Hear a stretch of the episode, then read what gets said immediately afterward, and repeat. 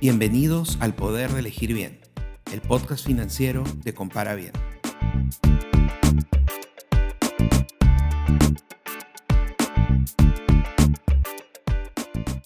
Cuando estamos solicitando un préstamo o una tarjeta de crédito, los bancos nos piden información sobre nuestros ingresos y nuestras obligaciones. Pero existe un factor que es clave para la aprobación o el rechazo de un crédito. ¿Cuál es nuestro comportamiento crediticio?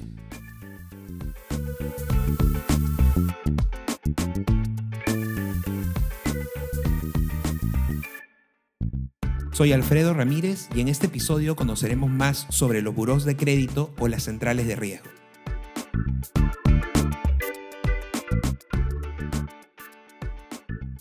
Se habla mucho de las centrales de riesgo, en especial cuando sabemos que más de la mitad de las solicitudes de crédito son rechazadas por causa de una mala calificación.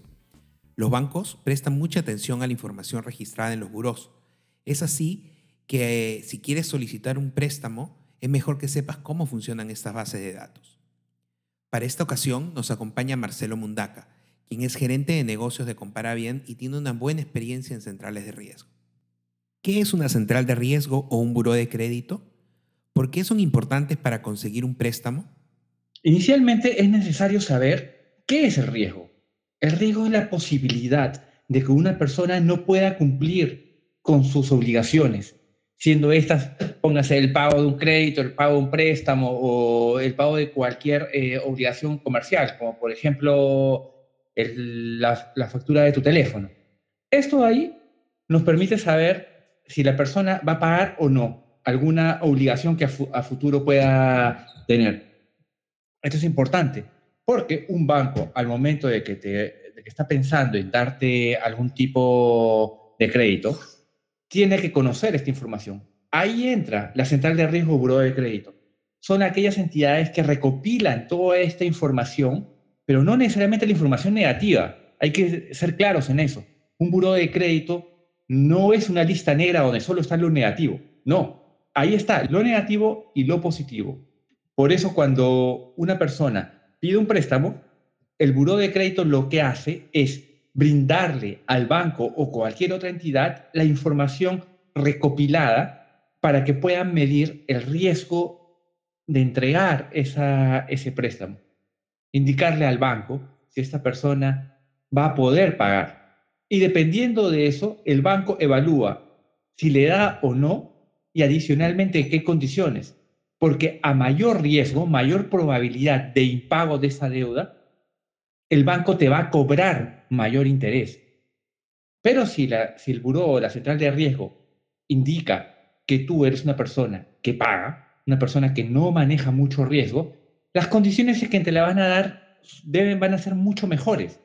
¿Qué tipo de deudas son registradas en un buró de crédito? ¿Cuándo se registra una deuda? Por lo general, aparecen todas las deudas que nosotros manejamos. Puede ser nuestro crédito de consumo, nuestro crédito vehicular, hipotecario, nuestra tarjeta de crédito. Toda esta información, todas las deudas financieras son las que aparecen en el buro de crédito. ¿Y por qué es esto? A las entidades les interesa mucho saber cuánto es lo que nosotros pagamos mensualmente por lo que debemos. Porque si este monto que nosotros pagamos supera un porcentaje, que por lo general debería ser el 35%, podemos caer en sobreendeudamiento. Es decir, que es, eh, es muy alto lo que pagamos con respecto a nuestro sueldo mensual, nuestro ingreso neto mensual.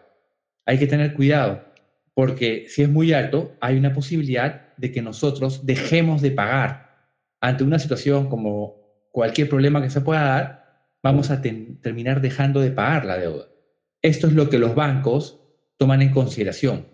Esto es uno, uno de los riesgos que el banco evalúa. Pero ¿cuándo se registra una deuda. Tomemos en consideración que si el día de hoy yo saco una deuda, el día de mañana no va a aparecer en el buró de crédito o en la central de riesgos. ¿Qué es lo que se hace? Mensualmente, una vez cada, cada mes, las entidades financieras y algunas comerciales informan a los buros o a la central de, la central de riesgos la información financiera. Estas la recopilan, la arman y la publican. Por eso que desde la generación hasta la publicación, puede haber ahí un desfase de tiempo, que también se puede ver por el otro lado.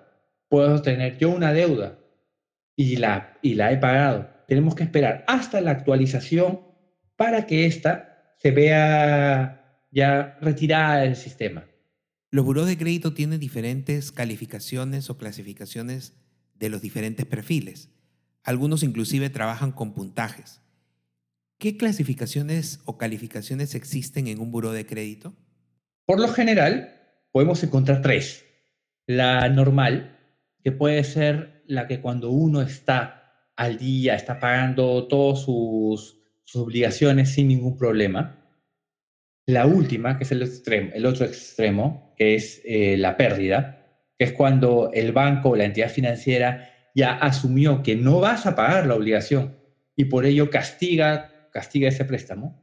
Y el tercero es el punto medio entre cuando estamos al día y cuando el banco ya asumió que no vamos a pagar. Y en ese que está el medio es donde pueden haber diferentes, diferentes niveles. ¿Qué debo hacer para tener una buena calificación en una central de riesgo? Para poder tener una buena calificación, no es necesario el no tener deudas, ya partamos por ahí, sino el poder contar con algunas, pero pagándolas dentro de los plazos establecidos, dentro del compromiso que, que nosotros hemos llegado. Cada vez que nosotros adquirimos una responsabilidad, hay un cronograma, hay que cumplirlo. Mi recomendación con respecto a ello es, si nosotros tenemos que pagar los 15, no esperemos hasta el último día para pagar, comenzar a pagar entre a partir del 10. ¿Por qué? Porque generalmente, y me ha sucedido personalmente, podemos llegar a la fecha, que estamos acostumbrados a pagar el 15, y se me pasó. Cayó domingo o pasó algo y, y me olvidé. No es que no tenga, sino me olvidé. Y ya pagamos el 16, el 17. Esos pequeños atrasos pueden afectar nuestra calificación. Por eso hay que ser cumplidos y ser responsables con nuestros pagos. Si me acaban de negar un préstamo por una mala calificación, ¿qué puedo hacer para cambiarla? Partemos del hecho de que nadie está libre de tener algún problema. Puede ser financiero, o no. Y esto puede afectar nuestra capacidad de pago. Si pasó esto y nosotros dejamos de pagar y comenzamos a caer en una mala clasificación dentro de un buro de crédito, lo importante es asumir el error y tomar alguna acción. Porque inicialmente, si tenemos algún problema, lo que tenemos que hacer no es agarrar y taparnos los ojos y evitarlo. No, no puedo pagar, perfecto. Voy donde la entidad y le digo, no puedo pagar. ¿Qué acciones o qué, o qué condiciones me pueden dar para ayudarme? Eso es algo responsable y es lo que yo siempre, lo que yo siempre recomiendo. Pero ¿qué hacemos si sucedió? Si dejé de pagar. Igual, vamos a la entidad, le decimos, señores, sé que no he venido pagando, sé que he tenido problemas, por lo tanto, pero quiero ponerme al día. Se llega a un acuerdo con la entidad y se arma un nuevo cronograma y se comienza a pagar. No es necesario pagar todo de golpe, no, porque quizás no tienes la posibilidad, quizás todavía no estás recuperado, pero lo importante es la intención. Con la intención podemos llegar a un acuerdo y con ese acuerdo, si inicialmente habíamos quedado en pagarlo en un año, por último lo pagamos en fin, pero es la intención de pagar. ¿Qué podemos hacer para llevar el control de nuestro perfil crediticio? Mantener una buena salud financiera, tener un presupuesto, conocer nuestras obligaciones y cronogramas, no dejar los pagos a último momento, porque como les dije, se nos puede olvidar o se nos puede pasar. Y algo que es interesante también es que nosotros tenemos la posibilidad de solicitar nuestro perfil crediticio una vez al año. Aprovechemos esa posibilidad para conocer cómo estamos. En algunas ocasiones, quizás nos olvidamos de pagar un crédito muy pequeñito, lo dejamos ahí y no nos enteramos hasta que ya estamos mal. Por eso, sacando nuestro reporte, podemos ver si algo por ahí está afectando nuestra clasificación evitemos el sobreendeudamiento. Es muy fácil llegar con una tarjeta de crédito.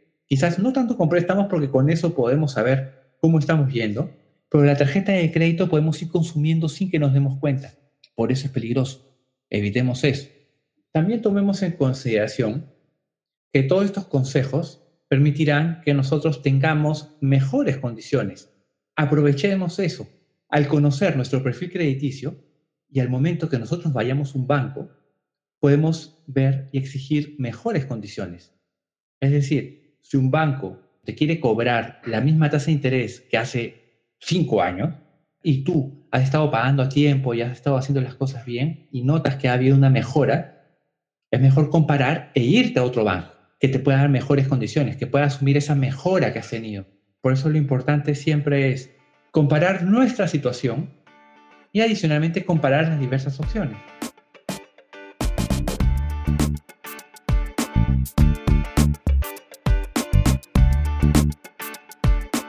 Si te gustó este episodio y quieres aprender más sobre cómo dar un mejor uso de tu dinero, suscríbete a este podcast y pasa la voz a tus amigos.